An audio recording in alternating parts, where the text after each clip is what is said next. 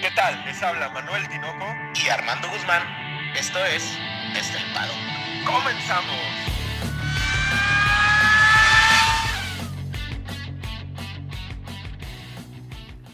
Armando, tres palabras. Una nueva era. días, ¿cómo estás? Muy bien, ¿y tú? Y que ahora va a ser para el 2022 por temas de la pandemia. Pues si no, quieras que no, ha sido, pues ahora ya revisándolo, ha sido una revolución, ¿no? ¿Cómo ves?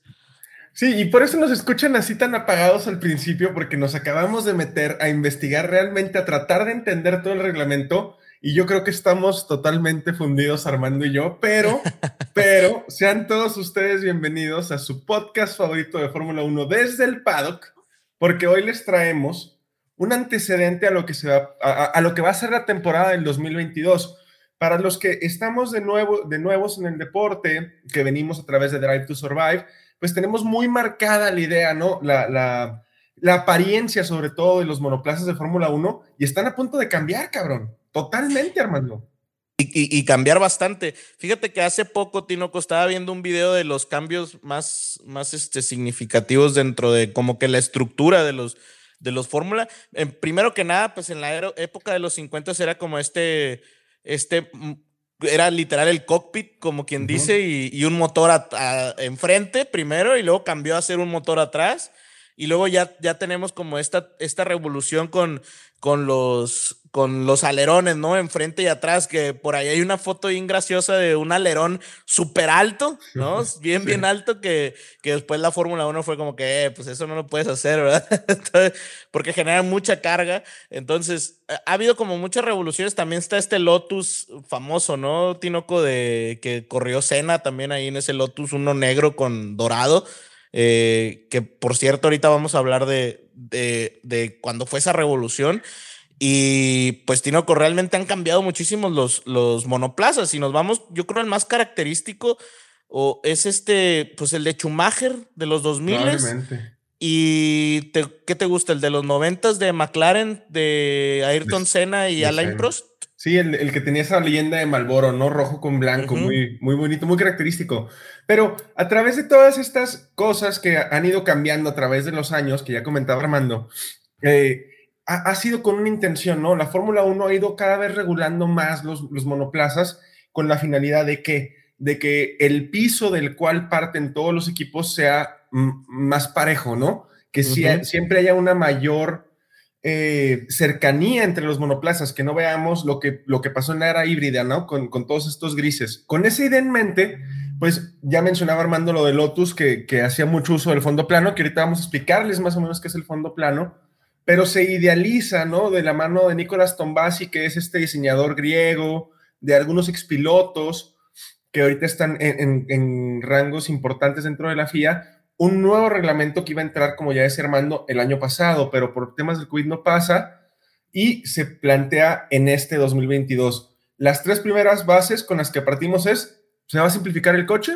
por la situación del coste y el mantenimiento del mismo, que las carreras sean más igualadas y que haya menos áreas grises, menos áreas que pueda aprovechar Mercedes y, Hamilton, cabrón. Perdón, es que tengo que tirarme huevo, Sí, es que fíjate, Tinoco, este tema, el primero, me gustaría primero eh, adentrar un poco en el tema de simplificar el coche y lo platicábamos eh, ya hace unos podcasts en donde decíamos, oye, pues realmente este tema del, de la reducción salarial que va, que va a existir dentro de las dentro de las escuderías, pues realmente una va a acercar a unos de otros, ¿no? O sea, por ejemplo, yo creo que también el tema de dejar ir a ciertas personas, Mercedes, mismo McLaren, que han dejado ir para que se vayan a otras escuderías, es por lo mismo, Tinoco, porque ese, e, esos ingenieros sí entran en el tope salarial, ¿no? Entonces, es como e, e, esta nueva reducción de costes entra dentro de las cosas que son eh, de desarrollo de, pues vaya, de, de, los automóviles, pero también entra dentro de la, de la estructura organizacional que tiene. Ya no vas a poder tener estas 15 mil, 20 mil personas, ¿verdad? Entonces, eso también, eh, e, esta reducción del coste en los, en los autos, pues va aunado a eso. El, el, la Fórmula 1 está eh, evolucionando hacia un tema de deportividad, quizás un, han querido hacerlo parejo. La Fórmula 1 nunca ha logrado tan, ser tan pareja. Yo creo que es uno de los deportes más disparejos. Eh, y están tratando de que sea un deporte en donde, pues ahora sí que todos tengan el mismo suelo, vamos a llamarle. Sí, claro, eh, eh, partir de donde mismo, vámonos a centrar algo, en algo muy fácil que, dice Armando, ¿no? Escuderías grandes, Ferrari, Mercedes, Red Bull, McLaren, Alpine, pues evidentemente tienen más dinero para invertir más y desarrollar mejor el coche. Esto se va a quitar. Como apunte nada más a lo que decía Armando, sí entran los salarios menos los tres de los, de los tres, de las personas más importantes. Por ejemplo, el salario de Toto Wolf no va a entrar, el de Christian Horner. En el, en el organigrama del, equipo, los tres más altos no entran dentro de, este tope salarial, que para el año que entra es de 140 millones de dólares. Pero bueno, Después, en las carreras más igualadas, la FIA hace todo un estudio, cabrón, o sea, de la mano de Nicolás Tombasi, este tipo griego medio loco, hacen un estudio en donde empiezan a interactuar eh, con el público, a ver qué es lo que más le gusta de las carreras, y se encontraron con que la mayor atención que provee el público, el mayor nivel de expectación que tiene el público es cuando un coche va muy pegado detrás de otro. Actualmente nomás lo vamos en las rectas, güey. Entonces, cuando decimos carreras más igualadas, queremos ese tipo de, pelea en, pista, ¿no? Es lo que están planteando, que se puedan seguir muy cerquita los coches, güey. Imagínate tener un, o sea, una serie de curvas, un carro detrás de otro, sería impresionante, no nomás en las rectas. Malas noticias para Hamilton, güey. Sí, y es que muchas veces, fíjate, yo, yo cuando recién empezaba a ver la Fórmula 1 decía, bueno, ¿por qué, ¿por qué no se le o sea, ¿por qué al salir de ciertas curvas no se le pega un carro a otro para cuando abre el DRS estar pegado, ¿no? O sea, como que, o sea, la lógica de, uno, ¿no? De que, o sea, es, la lógica, pero ya es, es tanta la, la, o sea, ya están tan elaborados, vamos a llamarle así, o ya es algo eh, tan estudiado que en el momento en el cual estos carros, al, ser hoy en día tan complejos, pues generan estas, estas turbulencias, Tinoco, que no permiten que los sigan eh, pegados, ¿no? O sea, pegaditos. Y como dices tú, creo que es, es bien importante el poder salir pegados. ¿Cuántas veces no vimos, eh, por ejemplo, en, en, esta última carrera de Abu Dhabi, en el, en el tercer sector, hasta Hamilton tuvo que separarse de Checo un poco, ¿no? Porque le, generaba cierta turbulencia. Y, y esto hace pues que pierdan tracción y que puedas tener hasta un accidente, ¿no? Ahorita que platiquemos del fondo plano y de todos los cambios que va a haber en cuanto al coche, vamos a, eh, expresarnos un poquito mejor, ¿no? Ejemplificarlo un poquito mejor. Y luego el tercer punto del que partimos, Armandito, es menos áreas grises. Esto, ¿cómo, cómo se da, güey? Porque no nada más lo diseña un ingeniero, ¿no? O sea, es todo un grupo que estudió cómo Mercedes eh, encontró estas áreas grises o el difusor que encontró McLaren o la flexibilidad de los alerones de Red Bull y estudian todas esas pequeñas interpretaciones que puede haber y están presentando, al menos en teoría, un reglamento que tiene menos áreas de interpretación de la mano con piezas que van a ser obligatorias en los mismos coches. No todo, el concepto que se sacó del coche no va a ser el mismo, pero va a tener ciertos lineamientos que tienen que ser los mismos en todos los coches y menos áreas a interpretar. ¿Para qué, güey? Otra vez, un reglamento diseñado a darnos carreras igualadas, a darnos competencia, a darnos eh, eh, rendimientos similares, cabrón. O sea, eso está muy chingón, güey. Sí, es que sí, no. O, sea, bueno, yo me pongo del lado, voy a ser el abogado del diablo de las, voy a ser el abogado de el abogado de Mercedes, el abogado de, No, de las, no, porque Red Bull así ganó de 2010 a 2014, güey. También. O sea, es la realidad, ¿no? También creo que, que esta, obviamente, eh, al, momento en el que tengan estas como, este mismo suelo del cual partir, yo no, no dudo que vaya a existir un, este, vayan a encontrar estos, estas áreas grises, o sea, de que va a haber, va a haber, ¿no? O sea, van a encontrar algo, o sea, la realidad es que estos, estos ingenieros de los que siempre hablamos son, son increíbles, ¿no? Son brillantes. Entonces, creo que van a encontrar como quiera, pero es, creo que la historia, eh, pues quizás tratar de hacerlo lo más, ¿qué te gusta la palabra? ¿Concreto? O sea, equitativo. pues sí. Y a lo que iba es que al mismo tiempo creo que, que algo importante que por lo cual no me gusta tanto que sea tan concreto, es que recordemos que también las, los, las mismas eh, marcas, si entran a Fórmula 1 es por desarrollo, Tinoco, ¿no? Temas aerodinámicos, temas eh, de motor, etcétera. Al momento en el que tú, tú haces más rígido estas, estas reglas, pues estás, no estás permitiendo que haya desarrollo o creatividad, innovación, ¿me explico? Entonces, a, eso es, ese es mi único problema. No sé si estés de acuerdo conmigo. Creo que también es un, es un tanto, pues, soñador o y, medio idealizado, ¿no? No, e, e, es que claro, partiendo de una competencia, a mí me gusta por el tema de competitividad, ¿no? Eh, vamos, que por fin eh, responder la pregunta de qué pasaría si todos tienen el mismo carro, ¿quién sería el mejor? Yo creo que va, o sea, va encaminado a responder esa pregunta que toda la gente que ve Fórmula 1 se hace. Pero por otro lado también está el, hecho de que en Fórmula 1 no nada más es el piloto y el carro, sino es un equipo de ingenieros, es un ingeniero de pista, es un director. Eh, eh, que al final también compite. media, ¿no? Que también compite, exacto. Y es toda la fábrica y, y también pues restringes un poquito, o vamos a llamarlo de otra forma, cortas alas a ingenieros que pueden ser unos malditos lunáticos locos que, que, de repente encuentran algo que funciona, pero por cuestiones de reglamento no lo pueden utilizar. Sin embargo, tenemos la contraparte, güey, de, no sé, no sé si recuerdas el, lo que usaba Mercedes en el volante para calentar en todo el neumático, el... Ah, se, me fue ahorita el nombre. Ahorita yo también estaba pensando en eso. claro, ah, entonces, de repente sí, claro, es una genialidad lo que hizo Mercedes. Ah, ahorita lo con, con, con, este elemento, ¿no? Que permitía inclinar las llantas y que generaba una temperatura uniforme en el neumático y que daba un grip bestial y una velocidad bestial pues sí, pero luego te encuentras con carreras que pues sí, está la parte de ingenieros que está muy chingón, pero ¿dónde está la competencia, no? Cuando un piloto, un equipo se descuelga, pues le restas interés, eh, que, que, el deporte sea interesante. Entonces, no sé, sí, yo, yo creo que también sacrificaría un poco la parte de ingeniería con tal de tener la parte del espectáculo. Yo en esto coincido con, con las personas encargadas de desarrollar el reglamento del 2022.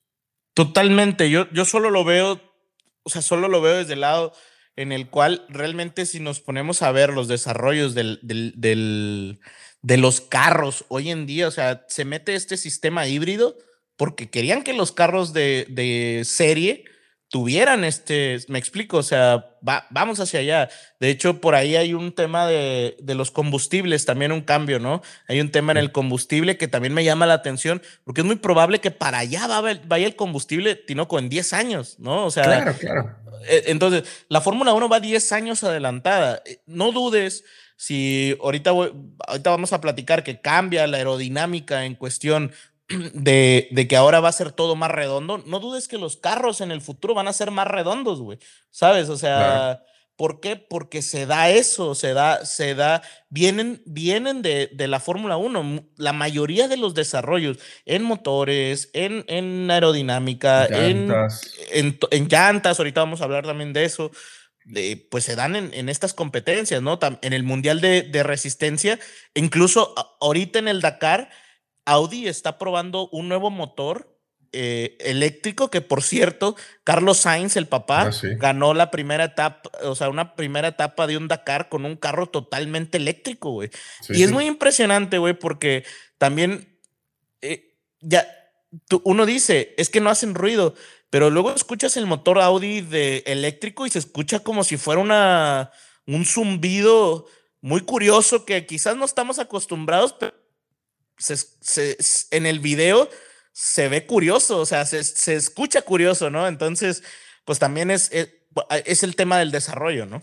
Sí, sí, el rey del desierto, Carlos Sainz. Eh, eh, bueno, también la cuestión del sonido tiene que ser, es, una parte del romanticismo, ¿no? Que tiene que oler a gasolina y agarrarlo y tener las manos llenas de grasa, ¿no? Pero veremos cómo evoluciona. Para empezar con estos reglamentos, con el reglamento, hay que aclararles también tres cosas. Primero, los carros van a ser más lentos, o en teoría se cree que van a ser más lentos. Yo sí creo que el primer año sean más lentos. Después estos ingenieros que son así como el doctor Frankenstein, cabrón, van a sacar alguna liebre de la chistera y van a ser los carros más rápidos, pero al menos el primer año a mí sí me parecen que van a ser más lentos. Ya me acordé cómo se llama, es el DAS. El DAS, sí, el DAS. que, en recta los ponían más rectas las, llantas y en vueltas se hacían más hacia, los, hacia adentro, ¿no? Sí. Pero bueno, no, me podía quedar con la duda. Sí, ni, yo, cabrón. De hecho, estaba intentando buscarlo. Armando, ¿los carros más lentos o, tú crees que sea nada más una teoría que tiene Nicolás Tombasi y la gente de, la FIA? Pues creo que como todo desarrollo va a ir mejorando año con año, ¿no? O sea, obviamente eh, puede que sean un poco más lentos, pero bueno, eh, creo que con el tiempo van a ser más rápidos. Ahora, a mí me preocupa más que la aerodinámica, Tino, a mí sí me preocupa más el tema de, pues del motor, ¿no? O sea, ese, me, ese, ese, en 2025 me va a preocupar mucho más. Ahora, la realidad, Tinoco, es que hablemos de lo de Pato, ¿no? O sea, Pato se sube al, al Fórmula 1 y no soportó, o sea, físicamente cómo era el Fórmula 1, ¿no? Entonces, ahí te da una idea de lo impresionante que es el, eh, el desgaste físico. Recuerdo haber visto eh, algo de historia por ahí de los ochentas, porque Tinoco, desde los setentas ya alcanzaban velocidades de 300 kilómetros por hora, ¿no? O sea, ya era impresionante, pero recuerdo haber visto, no recuerdo exactamente en dónde, pero alrededor de los 70s, de los 80s, pues era como un poco arcaico esta seguridad y pues muchas cosas, ¿no? De, de en la Fórmula 1. Y algunos alcanzaban ciertas velocidades, Tinoco, en, en vueltas, ya con, ya con cierta carga aerodinámica, la cual generaba tanto fuerza G que el piloto podía llegar a desmayar se desmaya, Tinoco, estás hablando de una peligrosidad impresionante. Entonces, quizás, quizás realmente los carros están en un límite seguro, ¿no crees? No, sí, claro. Hay que recordar los carros de los años 80. Ahorita que perdón, voy a hacer un apunte. Antes de que, que decías que en los 70 que eran muy peligrosos, una revolución en los años 70, por el 75, 76, fueron los cinturones de seguridad, cabrón. O sea, antes se corría sin cinturones de seguridad, vamos. Eran unos malditos kamikazes. Pero bueno, hay que recordar que la Fórmula 1 alrededor de también de los años 80, finales de los 80, llegó a tener motores con 1400 caballos de fuerza. O sea, eran motores con demasiada potencia y empezó a realizar lo que tú decías, empezar a capar motores, ¿no? Empezar a limitar la potencia en motores en pos de la seguridad de los pilotos. Probablemente esta reglamentación y este hacerlos más lentos, entre comillas, eh, vaya de la mano de, hacerlos más seguros. Hay que recordar que los años de los carros del año que entra, o bueno, de este año, perdón, son los carros más seguros que va a haber en toda la historia de la Fórmula 1. Se incrementa el peso, se incrementa el número de piezas, se incrementa eh, la anchura o el espesor de estas piezas para que haya mayor área de contacto que lo que veíamos, por ejemplo, con Bottas y Russell en Italia, cuando chocan, que empiezan a saltar piezas por todos lados bueno, eso es parte, ¿no? E, entre más piezas suelte el carro, pues menor, menor va a absorber el piloto el impacto. Sí creo que lo que diga Armando vaya de la mano, pero también creo que van a ser más lentos porque les va a costar a los pilotos adaptarse a un nuevo carro. Sí, claro. Yo creo que sí. Yo, yo creo que pues ahorita que hablemos, o sea, la, forma en la cual va a llegar la carga aerodinámica, creo que también va, es lo que va a hacer que sea más difícil, ¿no? O sea, se va, va a llegar la carga aerodinámica diferente a como llegaba antes. Quizás antes se sentía de alguna manera y a lo mejor ahora se va a sentir diferente. Yo creo que ese es el... Sí, vamos a ver cómo se siente. Pero bueno, vámonos. ¿Qué te gusta? ¿Adelante hacia atrás o atrás hacia, adelante con los cambios en el monoplaza, Armando? Bueno, vámonos con el alerón delantero. ¿Qué pasa con el alerón delantero, Armando? ¿Cuáles son los cambios? Porque ya vimos este carro medio pintado así de forma espacial, cabrón. Pero vamos a, desentraña el alerón delantero, cabrón, por favor. No, pero creo que también picar mucho el auto, ¿no? Tino en el alerón delantero. Sí, sí, el, el carro se quita todos estos aditivos, esta mm, ingeniería tan desarrollada en el alerón, ¿no? Veíamos alerones que tenían los flaps como muy elaborados, que sigue teniendo esos flaps elaborados. Los flaps son como estas aletitas que se van desplegando hacia arriba. Pero lo que cambia mucho es que ahora se juntan con el morro. El morro es la parte central del monoplaza, ya es como una sola pieza, ¿no, güey? Como si fuera una T.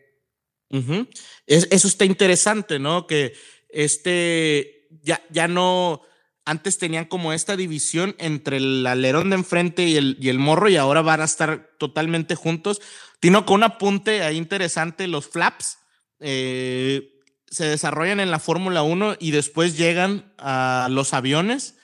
No sé si es cuando uno va a arrancar el avión y, y te toca ir al lado del ala, se ven unas cosas en el ala que se escucha y, y empiezan a bajar así de la parte del ala de atrás, empiezan a bajar. Esto genera carga aerodinámica para que el, en la parte de atrás el avión pueda levantarse hacia enfrente, ¿no? Y ya nomás agarran aire, se vuelven a meter. Y lo mismo pasa a la hora de, de cuando van a aterrizar, bajan estos flaps. Estos flaps lo que hacen es que hacen que el avión, en cuanto aterrice, se pegue al suelo, ¿no? Entonces, pero es desarrollo de la Fórmula 1, güey. Claro, claro, o sea, producen el efecto contrario a los carros. En este caso, levantan el avión y en el carro de Fórmula 1 lo pegan al suelo, ¿no? Eh, es la misma idea, pero invertida, güey, ¿no? Parecida, ¿no? Al final, al final es carga, güey, nomás. o sea, al final es carga, pero utilizado para otra cosa, ¿no? O sea, al final, pues es carga. Ahora, Tinoco, lo que, lo que me llamó mucho, muy, muy interesante el tema de los endplates, ¿no? O sea, ese tema creo que es muy, muy importante. El end plate es esta plaquita que veíamos en las orillas que incluso estaba patrocinada, ¿no? Sí, que era, eh, que, era un ángulo muy marcado, ¿no? El, alerón tenía, por decir, una línea horizontal y el end plate hacía una línea totalmente vertical a 90 grados. Esta, este end plate se hace como que más orgánico, ¿no? O sea, se, vuelve como una... Mm, extensión del alerón, o sea, ya no es como que un elemento separado de otro, sino que como se vuelve una extensión, lo hace más orgánico, lo hace más ancho y, genera menos turbulencia. A, final de cuentas, el end plate de los alerones servía tanto en el trasero como en el delantero para separar el aire de baja presión del aire de alta presión.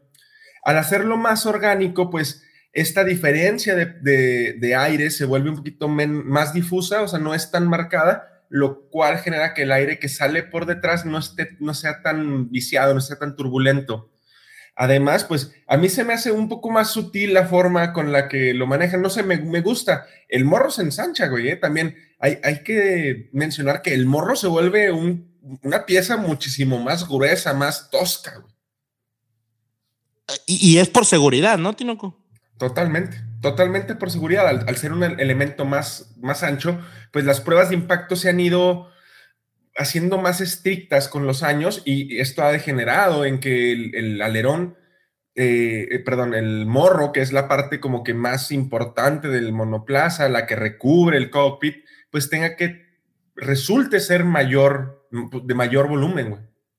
Tinoco, este tema de, de, donde se une los flaps con el, con el emplate, que es de esta plaquita de la que hablamos al último del, alerón de enfrente, eh, que esté curveado, que ahora esté junto, ¿no se te afigura como un, tanto que se ve como futurista? ¿No te acuerdas de esta, esta película? ¿Cómo se llamaba? Tron. O sea, como. Nunca la vi, cabrón. Pero sí, ya sé No, yo, no yo, tampoco, pero vi las motos, ¿no? eran como unas motos, azules. ¿No se te afigura como de, de ese estilo? O sea no sé, no sé, me, produce como un tema interesante. Ahora, el tema de la de, de los del área del, de la presión de baja y alta presión, el aire de alta y baja presión, es un tema bastante complejo, Tinoco. Estuve buscando, estuve buscando cómo funciona. Entonces, Tinoco, esta, eh, la baja y la alta presión produce, de, o sea, produce depresiones de lluvia, no de mentales. de humor. no de humor. Eh, pero produce, o sea, lluvia, produce, incluso si no mal recuerdo, esto, los cambios de temperatura eh, también es lo que produce el, el granizo, o sea, el choque entre el frío y calor es lo que produce el hielo, ¿no? Entonces, este tema del, del, juego de aires también es otro tema bastante complejo que quizás habría que ahondar un poco más, ¿no, Tino? Sí, sí, primero que nada deberíamos entenderlo, o sea, completamente bien y le voy a tratar de, explicárselos, pero básicamente eh, en Fórmula 1 la diferencia de presiones produce aceleración en el carro, ¿no? Al tener dentro de los alerones una, velocidad de presión, una presión y fuera otra, pues genera una, una aceleración, más o menos, es lo que más o menos pudimos entender. Para ah. pasando por hacia atrás, nos encontramos que los neumáticos, güey, que yo creo que es una de las piezas eh, más visible, visibles dentro de los cambios que vamos a sufrir esta temporada.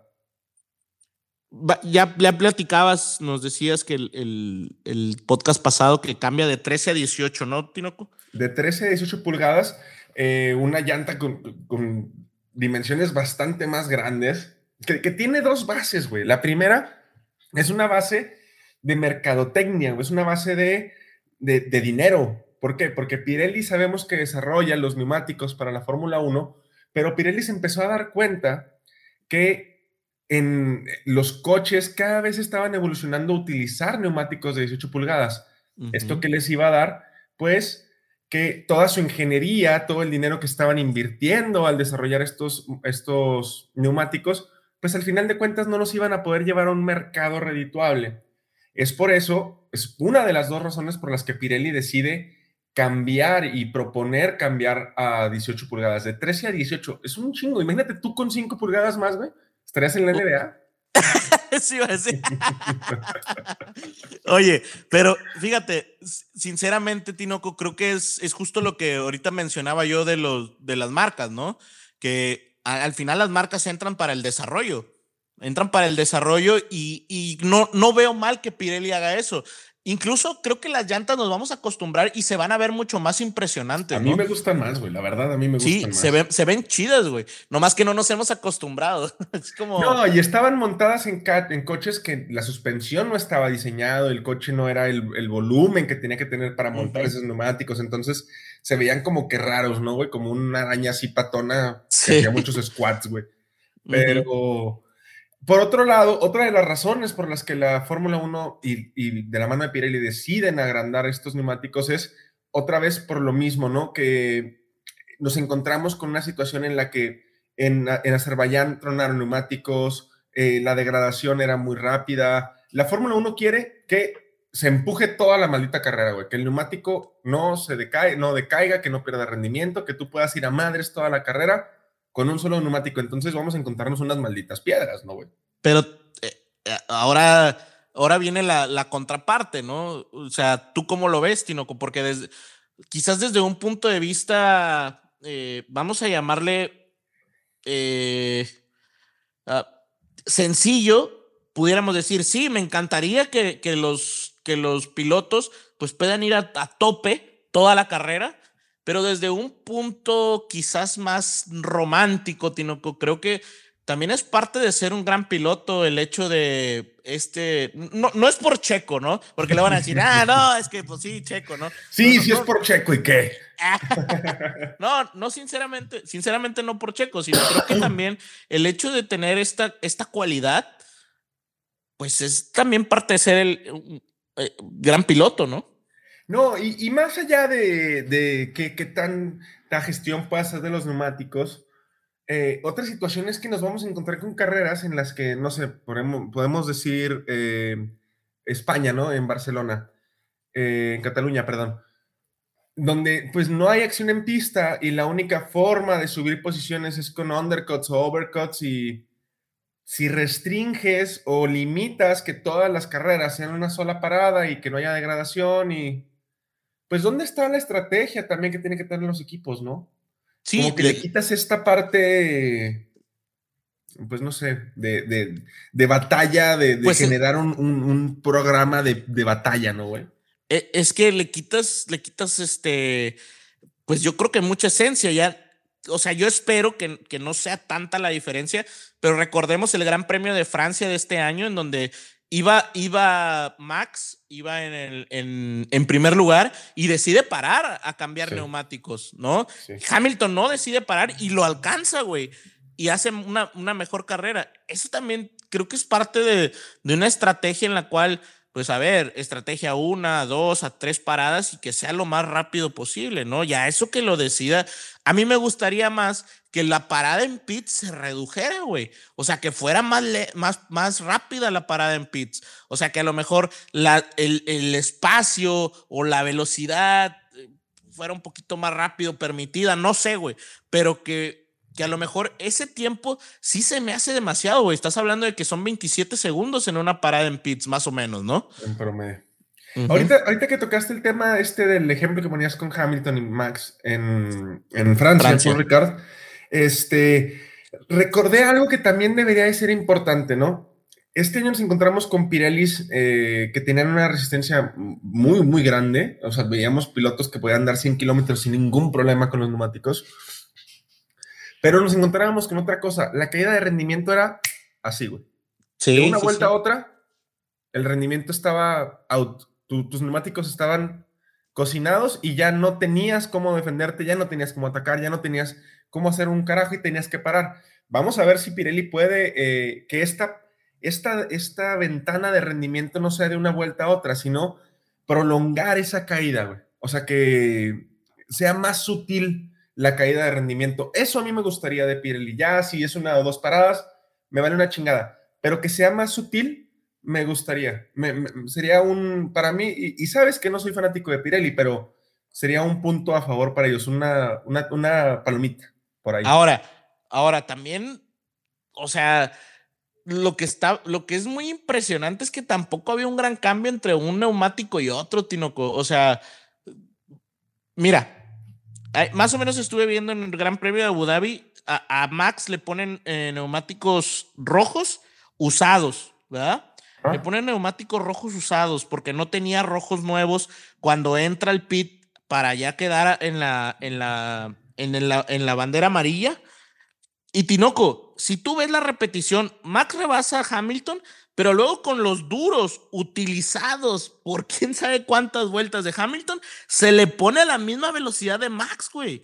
Eso tampoco puede ser, güey. O sea, es demasiado.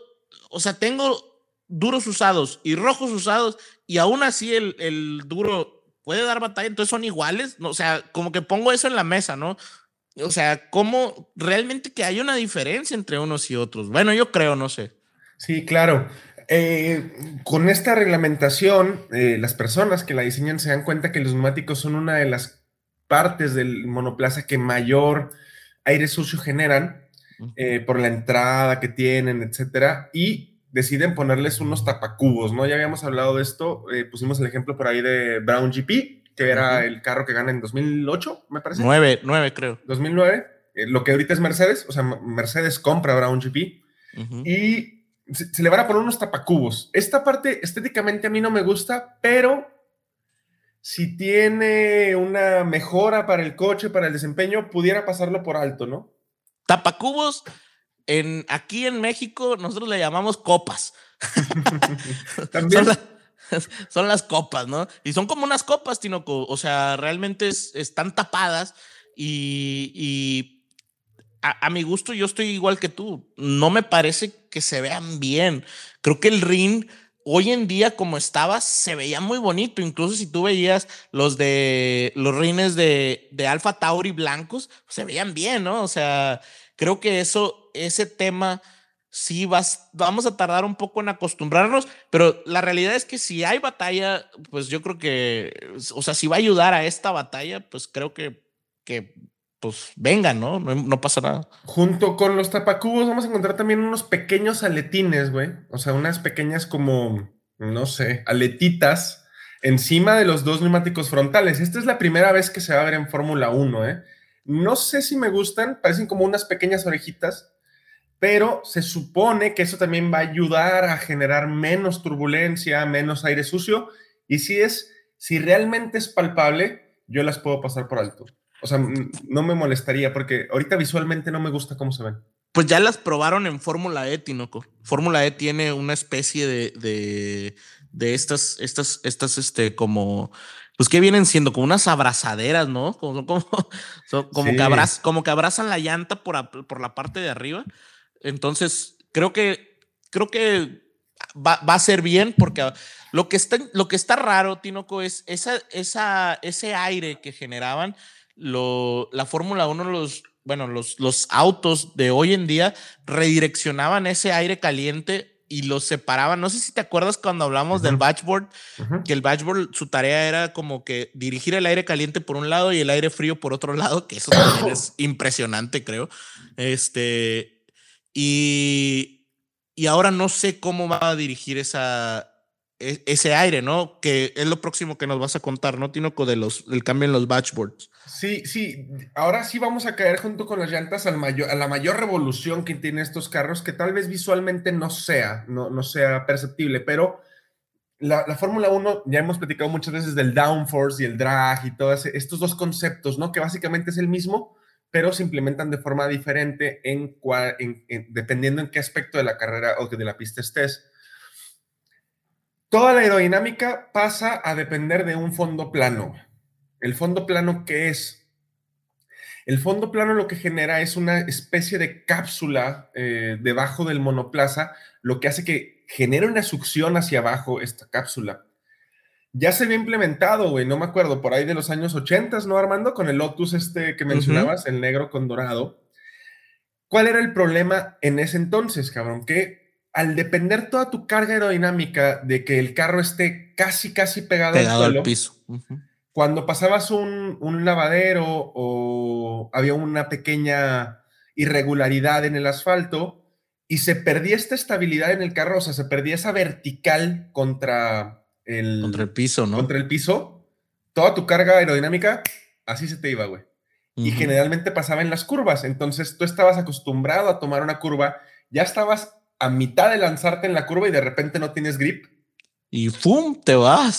Te vas te, llama, te llamaba, te llamabas. Sí, y en ese entonces te llamabas, güey. Pero, o sea, ¿cuál es la diferencia entonces? ¿Por qué se vuelve a implementar una situación que en ese entonces era peligrosa en estas, eh, ¿por qué se vuelve a implementar para el 2022, güey? No entiendo. Pues mira, lo que yo entiendo de, lo que hemos estado, de lo que estudiamos hace ratito, ¿no? Y, de lo que nos han estado diciendo, porque realmente nos, como que nos han estado diciendo las noticias poco a poco, ¿no? No soltaron como el reglamento full, ¿no? Entonces, lo que yo entiendo de este nuevo fondo plano es que realmente no es totalmente plano.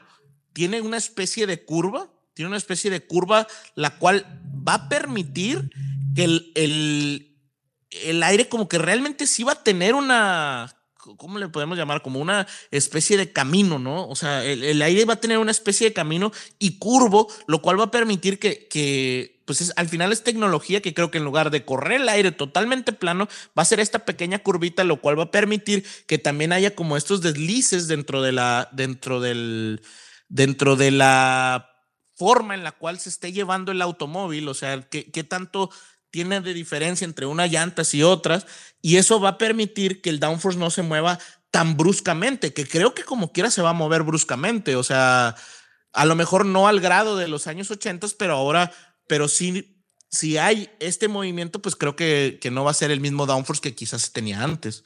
Sí, y aquí también desaparecen los batchboards, ¿no? Los batchboards, ya habíamos hablado de esto, no sé si recuerdan en Sandboard que, ah, no te creas, fue en Hungría. En Hungría cuando Max, Max perdió uno, ¿no? Sí, le destrozan en la parte derecha del, del carro, y por eso los, los batchboards del lado derecho son estas partes negras que eran como muy elaboradas, güey.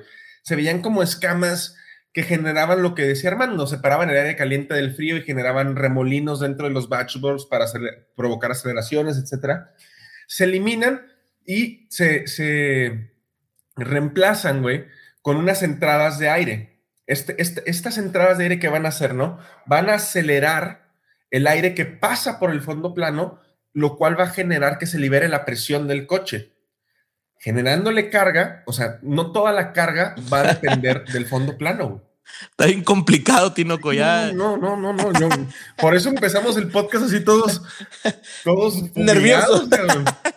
sí, es que está, está complicado porque entonces entra el aire por ahí, entonces fluye hacia el piso, hace una especie de, de giro, hace una especie de giro y sale a presión por el difusor.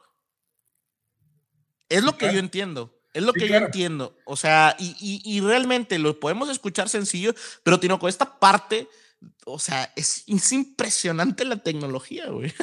No, y la conceptualización de, llegar a estos, a estos conceptos, ¿no? Pero bueno, desaparecen los batchboards, ya ese Armando, esto, estos carros son muy simples, pero tiene una, una gran razón, güey ya veíamos que, empezando el podcast decías, ¿por qué no siguen de cerquitas en las curvas para entrar y agarrar el DRS en chinga bien cerquitas y repasarlo, no? Pues porque a 10 metros del carro actualmente se perdía cerca del 50% de, de, carga. De, de, downforce, de la carga aerodinámica en curvas. O sea, imagínate perder el 50% de tu grip. No podías ir tan pegado. Con estos cambios, se, espera llegar hasta un máximo de un 18% de pérdida. es, revolucionaria la cantidad de, porcentaje que dejas de perder, güey. Es, muchísimo lo que dejas de perder. Y ahí va una explicación de por qué sucedían de tal manera las, las, las suceden al día de hoy las carreras de esa forma. Veíamos que, por ejemplo, el que estaba en primer, en primer lugar iba con aire limpio, y siempre tenía toda su carga aerodinámica, iba bien, normalmente se separaba ese primer lugar y siempre había, existía esta pregunta, ¿no? De, oye, ¿y por qué luego se separan por dos segundos o un segundo y medio, tres segundos y siguen el mismo ritmo y de repente ya cuando quiere pegarse ahora sí se pega?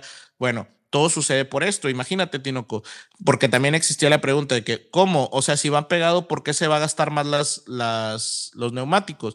Al momento en el cual tú pierdes el 50% de tu, de tu carga aerodinámica en tu auto, tu carro va a tener pérdida de grip. ¿Qué es esto? Estas llantas lo que hacen es deslizarse ligeramente a la hora de dar la vuelta y en ese desliz que hacen al dar la vuelta, lo que produce es que produce desgaste en las llantas. Entonces, por eso de repente veíamos que Checo, por poner un ejemplo, porque lo hacen todos, se separaban del carro de enfrente para poder mantener las llantas y luego ya poder apretar en determinado momento. Lo vimos en Mónaco, ¿no? En Mónaco Checo se, se, se va para atrás, le deja creo que como cinco o cuatro segundos por ahí más o menos, y después aprieta cuando tiene aire limpio y sale enfrente de Hamilton, ¿no? Claro, ya sin, sin cocinar las llantas, ¿no? En la transmisión en Latinoamérica se dice mucho, es que está cocinando las llantas, precisamente por esta, este deslizamiento que generan el no tener el grip. Vámonos para el alerón trasero, güey. Eh, ya, ya les comentaba Armando al principio que en, en las décadas de los ochentas, en la década de los ochentas, eh, eh, la revolución mayor fue en la implementación de alerones frontales y traseros esto, a final de cuentas, cabrón, terminó en que todo el downforce dependía prácticamente de los alerones, ¿no? Por eso veíamos tanto cambio de los alerones. No hay, vamos a poner un ejemplo muy claro: el alerón de Mónaco contra el de Monza, ¿no? El de Monza parecía tener el DRS abierto y el de Mónaco era un mastodonte. Una pared, una pared. Sí, sí, o sea, estaba impresionante. El alerón trasero, que entonces, ¿qué pasa con este, cabrón? Creo, creo que al momento de simplificarlo, hacen mm, no va a generar tanta turbulencia, es a lo que les entiendo, y por eso regresa el, o sea, el, regresa el fondo plano, ¿no? Para cubrir como este downforce que van a perder los dos alerones, tanto el de enfrente como el de atrás, si no mal recuerdo. Claro, claro, claro. Ahora, Tinoco, ¿tú cómo lo ves? Porque también volvemos a lo mismo de, lo que mencionaba ahorita del, del, del alerón de enfrente, ¿no? Estas curvaturas, tiene una especie es como, ¿sabes cómo parece, Tinoco? Como cuando Peña Nieto hizo el corazón. Así, así parece, ¿no? Sí, parece un corazón la, la parte trasera del monoplaza. Volvemos a ver lo mismo, o sea, eh, líneas muy orgánicas, ¿no? O sea, muy curvo. Eh, otro detalle que me estaban preguntando el otro día unos amigos es que si existía DRS, sí va a existir DRS, el, único cambio es que ya no es en todo lo largo del alerón, porque el alerón ya no es básicamente vertical, entonces nada más es una pequeña sección. Pero eh, a mí frontalmente me gusta el alerón trasero. Del, o sea, si yo fuera detrás de él, no me gusta por esta como especie de corazón de Peña Nieto medio rara, güey. Pero, o sea, volvemos a lo mismo, si funciona, y volvemos a lo mismo, ¿no? Es una conceptualización de Nicolás Tombasi hay libertad para que se generen cualquier tipo de, ideologías de carros, ¿no? De filosofías de, monoplazas. Ahora, yo creo que va a pasar como con todo, ¿no? a nosotros nos tocó la época de cuando ya existía el halo, el, este, este, esta parte de enfrente del que tiene el piloto de seguridad, que es, es, totalmente de seguridad. Hubiéramos visto, por ejemplo, yo creo una tragedia en el tema Max Verstappen y, y Hamilton en, en, en Italia, ¿no? En donde realmente el halo, pues es lo que no hace que, que la llanta, pues no vaya hacia el casco directamente de Hamilton, ¿no? Entonces, creo que eh, en su momento todos de que no, está bien feo y que no sé qué. Pero, por ejemplo, a nosotros que llegamos cuando ya el halo existía, pues a nosotros no nos parece mal, es como que, ah, pues se ve bien, ¿no? no, además cuando una implementación resulta ser eh, efectiva, como que pasas por alto lo estético, ¿no? O pasas por alto lo que tú conocías, etcétera. Si a final de cuentas los alerones resultan ser tan maravillosos como se proponen, pues a final de cuentas nos va a valer madre, ¿no? Porque el espectáculo va a ir a mejor. Totalmente. Estoy totalmente de acuerdo. Esperemos que sí funcione. Yo, yo, fíjate que tengo, yo, yo no tengo dudas de que vaya a funcionar. Siento que este, este, esta mejora sí va a ir para bien. Lo que tengo dudas es qué tanto vamos a ver, porque realmente cambios aerodinámicos tan fuertes no tenemos. ¿Qué te gusta? Desde 2015, 2016, por ahí, más o menos. Se me hace que hasta más atrás, güey. O sea, porque bueno, el 2014 es cuando pierde, sí, o sea, creo que puede ser, puede ser un poco complicado. Normalmente en cada uno de estos años había como un cambio el cual el cual generaba esta diferencia, ¿no? Por, por, ejemplo, el recorte del piso que tuvimos en este año, que produjo muchos, muchos dolores de cabeza. Por ejemplo, Aston Martin, uno de sus principales problemas, según lo que dicen, es que pues ya no tenían el mismo downforce pues, por, la, por el, recorte del piso. Exactamente. Entonces, creo que ahí es donde, donde se puede encontrar ciertas diferencias. Oye, Tinoco, por cierto, me, me decía un amigo que por qué este, eh, cuando chocan los carros, porque se está aventando, como no vio la temporada, Tinoco, se está aventando toda la temporada en el F1 TV, ¿no? Y me dice, oye, güey, este, ¿por qué cuando chocan tapan los, los carros como con una manta negra?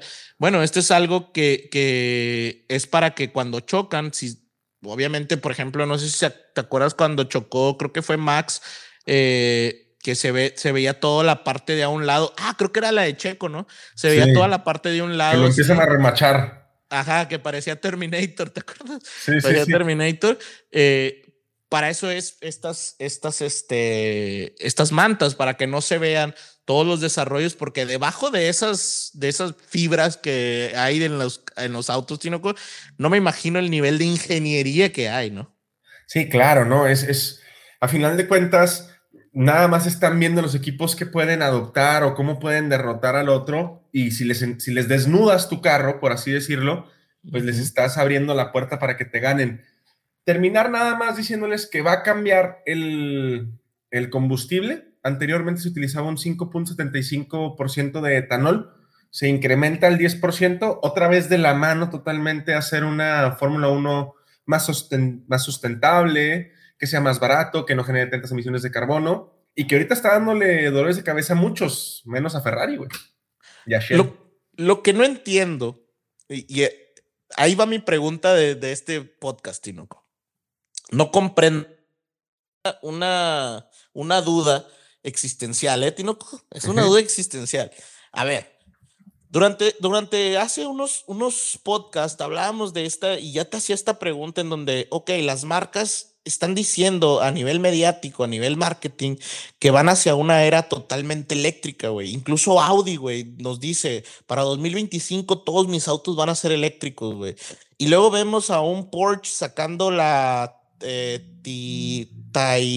Taycan, que es un Porsche totalmente eléctrico, que es súper rápido, güey vemos todos estos nuevos carros híbridos, ¿no? En el cual utilizan todo el tema eléctrico, pero están regresando a la Fórmula 1, güey, que es combustión interna. O sea, al final la fuerza viene de la combustión interna. Y sé que hay un desarrollo eléctrico, pero es una parte, no es la parte esencial, ¿me explico? ¿Cómo, ¿Cómo, cambió con Hamilton el tema de la combustión interna? Ahora, esa es la primera parte. La segunda parte, Tinoco, es este tema de, de, del combustible, ¿no? Están diciendo que quieren ser más este, sustentables, le están metiendo ciertos este, tipo aditivos que son realmente son lubricantes. El, motor, la gasolina lleva unos, una especie de lubricantes para que el motor siempre mantenga una cierta temperatura y la combustión no sea tan fuerte, según lo que entiendo. Eh, pero al mismo tiempo, Aramco es la que patrocina la Fórmula 1, güey. Y estás hablando de petróleo, güey. y luego, también al mismo tiempo, güey, me dices que eres, estás llevando las W series para que haya inclusión femenina y luego me estás diciendo que todos, eh, we race as one y todo, pero también vas a Arabia Saudita, güey, y realmente cuántas oportunidades hemos visto para mujeres en, en la Fórmula 1. Entonces, no entiendo la congruencia, o sea, a lo mejor yo soy muy crítico en cuestión de marketing, ¿no, Tinoco? Porque a mí me gusta que las acciones de mercadotecnia tengan una congruencia con las acciones que tenga la marca como tal. Y las acciones de la Fórmula 1 y de las marcas eh, como Audi, por ejemplo, que es lo que te digo, se me hace que no son congruentes, güey. A lo mejor la gente que no ve la Fórmula 1 a lo mejor dice, güey, ¿eso qué, no? Pero, pero para mí sí no, es, no tiene congruencia, güey, ¿sabes? No, no, no, y no la tiene. Sí creo que vayan a buscar algún tipo de biocombustible pero que se haga eléctrica no lo creo. Y tomando el punto de que mm, We Race as One y todo este tipo de situaciones que, que la Fórmula 1 dice, no lo quiero decir y no me gustaría verlo así, pero son nichos de mercado, cabrón. O sea, decimos esto para que no nos eh, suspendan el Internet, ¿no? decimos esto para jalar a este mercado, decimos esto, a, a pesar de que no lo llevemos más allá, ¿no? Yo creo que por ahí va y, y mercadotécnicamente hablando, pues, ¿qué te puedo contar, cabrón? O sea, lo que tú puedes saber, tú conoces la realidad, nomás te gusta estar aquí a darte golpes de pecho. Pero tú lo has hecho en tus campañas de mercadotecnia, no, no, no, sé quién quieres engañar. no, pero molesta, Tinoco, que después me la hagan a mí. Quieren que yo caiga, güey. No, no te creas. O sea, la realidad es que lo que a mí, lo que me molesta hoy en día, hablando de mercadotecnia en general, es que no hay una congruencia. y siento que en la Fórmula 1, güey, no hay una congruencia en, en, las acciones con lo que realmente, porque si nos vamos a la realidad, Tinoco, Audi está buscando lana, quiere ser los mejores del mundo, ¿sabes? El grupo Volkswagen quiere afirmar que está ahí, güey, porque Volkswagen ha estado lejos de las competiciones durante muchos años, güey. Claro. Entonces, quiere llegar y decir, aquí estoy. Ahora, si regresa, güey, yo vuelvo a lo mismo y, y, me preguntaba, me preguntaba un camarada cómo veía yo ese, ese tema. Tinoco, si regresa Porsche y regresa Audi, que por cierto dicen que, que iría Porsche a Red Bull y Audi a McLaren, que es totalmente hipotético, o sea, no lo podemos saber. ¿Cómo lo veo? Faltan muchos años, faltan muchos faltan años. muchos años si Red Bull logra desarrollar su unidad de potencia, yo no dudo que le vaya a invertir a ese, a ese desarrollo. Eh, si llegan a entrar, güey, Tinoco forzaría demasiado a la competencia a nivel, lo he dicho muchísimas veces aquí, a nivel rendimiento o resistencia que son los WEC, eh, Toyota tendría como un compa, a fuerzas tienes que entrar a la sí, Fórmula claro. 1, güey. Sí, si o no sea, te vas a quedar muy atrás y va a valer madre. Exactamente. Ahora, ¿qué tanta presión van a tener los, los, los, las marcas americanas, Tinoco? O sea, siempre Estados Unidos se le ha dado de ser, yo soy el, el big boy de, de todos los motores y pues corres aquí adentro en tu casa, pero ¿y en la Fórmula 1, güey? Claro, Des corres después, donde ganas. No, y después, después de agarrar como este auge que está agarrando la Fórmula 1 en Estados Unidos, güey, yo... Sí, tienes que estar. Tiene que estar, güey. Bueno, bueno, no sé cómo lo veas tú. No, no, tendría que estar, claro. O sea, las, o sea, Chevrolet, no puedes Ford, decirte ¿no? la mejor marca si no estás contra los mejores, ¿no? Básicamente, ¿no? Y aparte, podemos meternos en temas de América contra las ensambladoras europeas, ¿no? O sea, no sé, algo todavía incluso más, más caótico, pero lo dejaremos para otro podcast. Así es, Tinoco. Yo creo que, pues, Tinoco, la sorpresa se viene la semana que viene, ¿o qué? ¿Ya estás listo no? Ya, ya, ya estoy ¿Ya? listo. Ya. Preparado. Tinoco. Córtate pues, el cabello, por favor. pues la semana que viene, por ahí les tenemos una sorpresa, por favor. No dejen de seguirnos. Va, vean ahí nuestro Facebook porque de ahí vamos a, a empezar a, a hacerlo del tema de la sorpresa. Y pues, Tinoco, pues feliz de estar otra vez de vuelta en este año y Tinoco, pues, eh, creo que este, era importante este podcast, ¿no?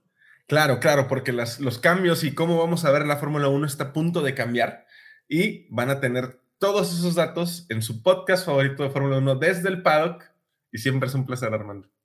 Tinoco, Box Box. Box Box, Armando.